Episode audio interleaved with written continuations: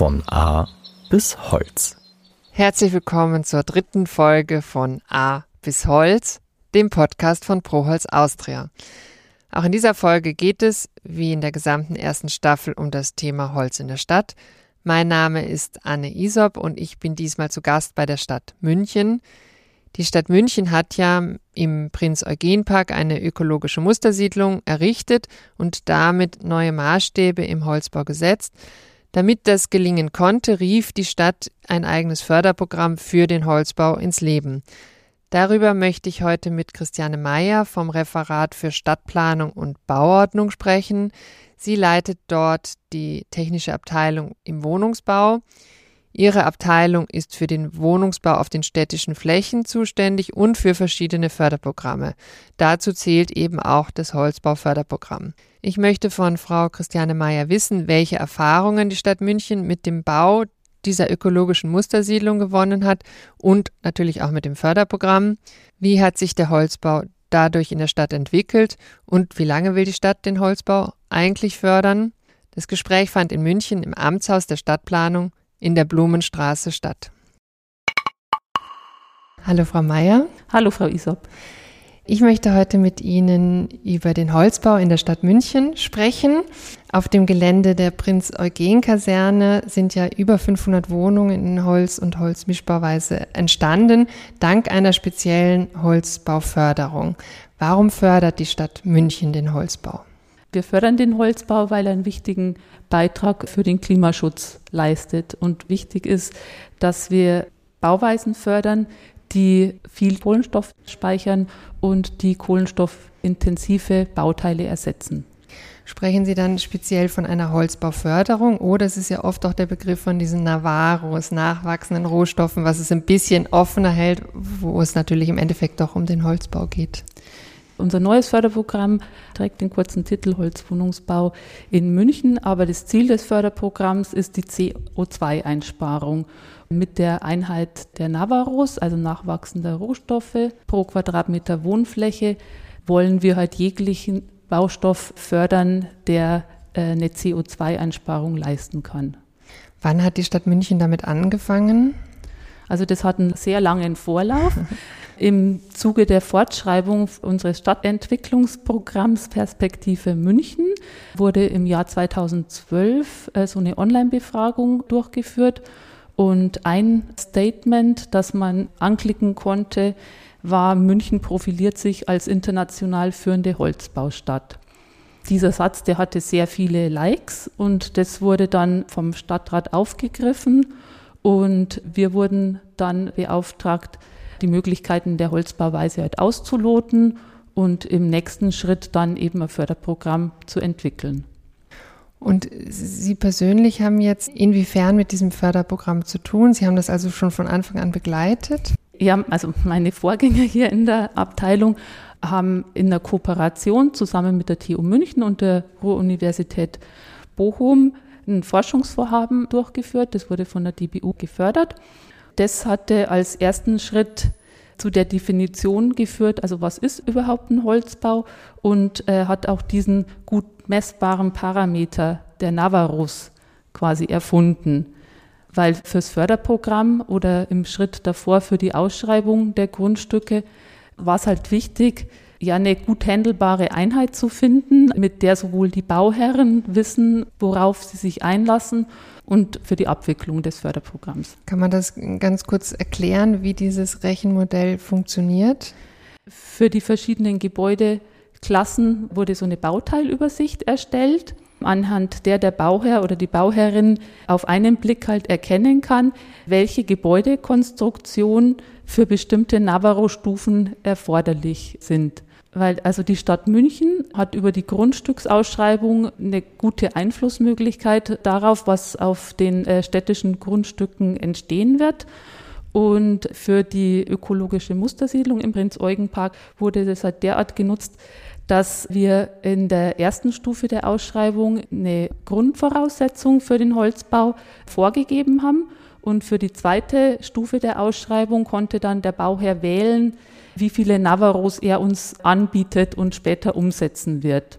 Das heißt aber, Prinz Eugen Park ist das Bauvorhaben, wo dieses Förderprogramm jetzt erstmals angewendet wurde. Genau, das erste Förderprogramm war örtlich begrenzt auf die Vorhaben in der ökologischen Mustersiedlung im Prinz-Eugen-Park. Wir hatten halt das Ziel, den mehrgeschossigen Mietwohnungsbau in Holzbauweise zu etablieren, was uns ja auch sehr gut gelungen ist, weil der weitaus überwiegende Anteil der Wohnungen sind ja Mietwohnungen. Durch die Förderung kann man halt einen gewissen Anteil der Mehrkosten decken und auch einen Anreiz eben schaffen, auf eine CO2-sparende Bauweise umzuschwenken. Sie sagen, Sie wollten das im mehrgeschossigen Wohnbau etablieren und es ist Ihnen gelungen. Inwiefern, also gibt es auch jetzt mehr Wohnbaugenossenschaften, die jetzt auch mit Holz bauen oder in der Bevölkerung etabliert? Wie meinen Sie das? Die Fachplaner haben mehr Wissen, die Architekten natürlich auch. Und äh, ich denke auch firmenseitig gab es da ziemlich große Entwicklungen jetzt in den letzten Jahren. Also und der Holzbau hat an Akzeptanz gewonnen. Und man sieht halt im Prinz-Eugen-Park sehr schön, dass der Holzbau auch eine urbane Anmutung haben kann. Das heißt, es ist auf mehreren Ebenen, wenn ich das verstehe. Also einmal Akzeptanz bei dem Bewohner, aber auch auf der Wissensebene hat sich viel getan. Genau. Also die Stadt München hat jetzt ja ein neues Förderprogramm aufgelegt. In welcher Weise sind da Erfahrungen aus dem ersten jetzt reingeflossen? Es ist ja auch eine viel größere Dimension, die jetzt das neue Förderprogramm hat. Genau, also das neue Förderprogramm ist nicht auf einen bestimmten Ort, auf eine Siedlung begrenzt. Die Fördersumme ist etwas geringer, weil wir merken, dass der Holzbau eben ein gutes Stück weitergekommen ist und auch etabliert ist. Daher haben wir die Fördersumme reduziert und auch aus dem Grund, dass wir halt eine, eine größere Wohnungsanzahl fördern können. Also Sie gehen davon aus, dass die Leute sowieso mit Holz oder eher jetzt mit Holz bauen und dass auch ein kleinerer Anreiz schon reicht. Ja, und dass die Mehrkosten inzwischen auch geringer sind. Mhm. Wir haben das neue Förderprogramm ja auch mit dem hohen energetischen Standard verbunden und wir sehen, dass der Holzbau gerade in Verbindung mit einem hohen energetischen Standard durchaus konkurrenzfähig sein kann. Also das erste Förderprogramm hat, glaube ich, also da sind ja ungefähr 566 Wohnungen entstanden. Es hatte eine Fördersumme, glaube ich, von 13,6 Millionen und jetzt sind es doch 60 Millionen. Genau. Und ich habe irgendwie die Zahl von 1000 Wohnungen gelesen. Das heißt, es ist einfach eine geringere Fördersumme pro Bauvorhaben. Richtig, gibt. genau. Und ja, nachdem wir jetzt auch nur noch ab der Gebäudeklasse 4 fördern, gehen wir davon aus, dass wir äh, vorwiegend Holzhybridbauten fördern werden mit einem vermutlich niedrigeren Navarro-Anteil. Jetzt habe ich gelesen, dass Bayern jetzt auch so eine Förderrichtlinie gerade äh, mhm. veröffentlicht hat, Anfang Juni. Hat das wiederum Einfluss auf die Förderrichtlinie von der Stadt München? Also wir kennen natürlich das Förderprogramm vom Freistaat. Das Förderprogramm vom Freistaat hat eine maximale Fördersumme von 200.000 Euro pro Vorhaben und äh, das zielt halt eher auf kleinere Vorhaben ab und ich sehe es als gute Ergänzung zu unserem Förderprogramm. Hat die Stadt München da eine Vision, wenn wir jetzt über klimagerechtes Bauen sprechen und auch über den Holzbau in der Stadt? Ja, die Stadt München hat das Ziel, dass auf mindestens 50 Prozent der städtischen Flächen in Holz- bzw. Holzhybridbauweise gebaut wird. Und wir haben auch den Auftrag, dass wir bestimmte Gebiete hinsichtlich Holzbauweise weiterverfolgen. Das heißt, dass da größere Gebiete in Holzbauweise dann vorgesehen werden. Und das betrifft den zweiten Realisierungsabschnitt in Freiham dann das Gebiet der ehemaligen Bayern-Kaserne, das heißt jetzt Neufreimann, das Kreativquartier und das Baugebiet an der Henschelstraße, das, das ist bereits in Umsetzung. Das heißt, diese 50 Prozent beziehen sich dann auf neu ich sag mal, erschlossene oder größere Quartiersvorhaben. Genau, auf Flächen, die neu entwickelt werden. Mhm. Genau.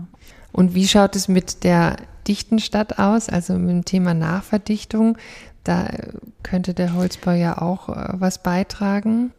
Ja, und unsere städtischen Wohnungsbaugesellschaften realisieren ja Nachverdichtungsprojekte sehr gerne, weil es schnell geht, weil die Belastung für die Bewohner geringer sind und weil es aufgrund der geringeren Lasten auch manchmal einfacher umzusetzen ist. Welche Rolle spielt der Holzbau für die weitere Entwicklung der Stadt? Der spielt eine große Rolle.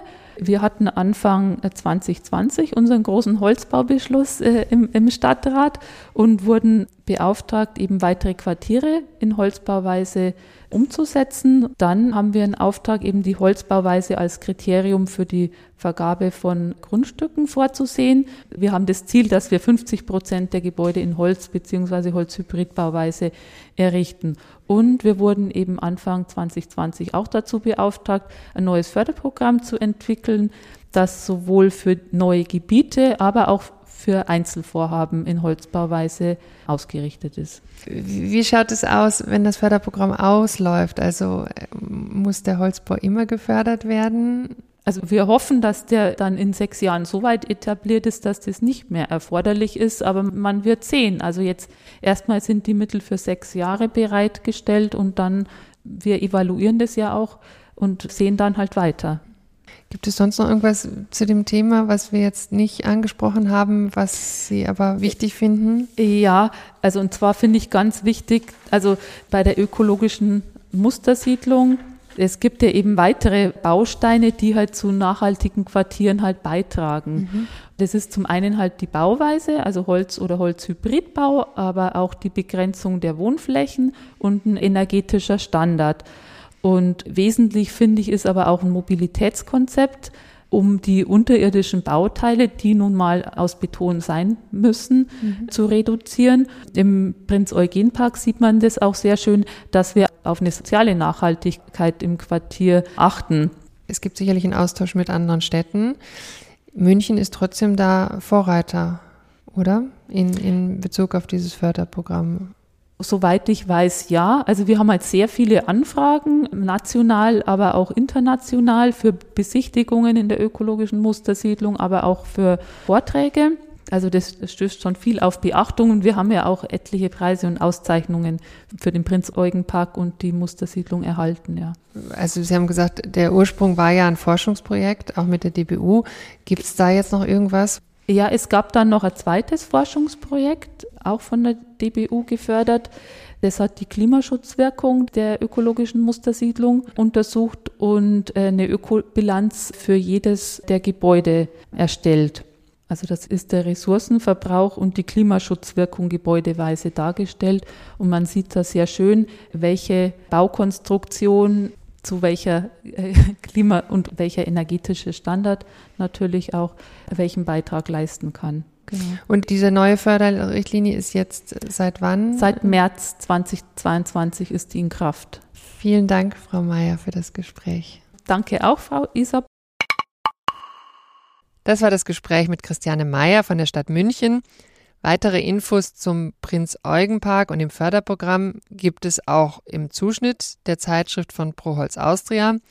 Hier finden Sie in der Ausgabe Nummer 82 zum Beispiel ein Gespräch mit der Münchner Stadtbaurätin Elisabeth Merck. All das und viele weitere Infos zu dem Thema finden Sie auf der Webseite von Proholz Austria. Den Link dazu gibt es in den Show Notes. Die nächste Folge zu Holz in der Stadt erscheint Ende September. Liebe Zuhörer und Zuhörerinnen, vielen Dank für Ihr Interesse und fürs Zuhören. Bis zum nächsten Mal bei Von A bis Holz, dem Podcast von Proholz Austria.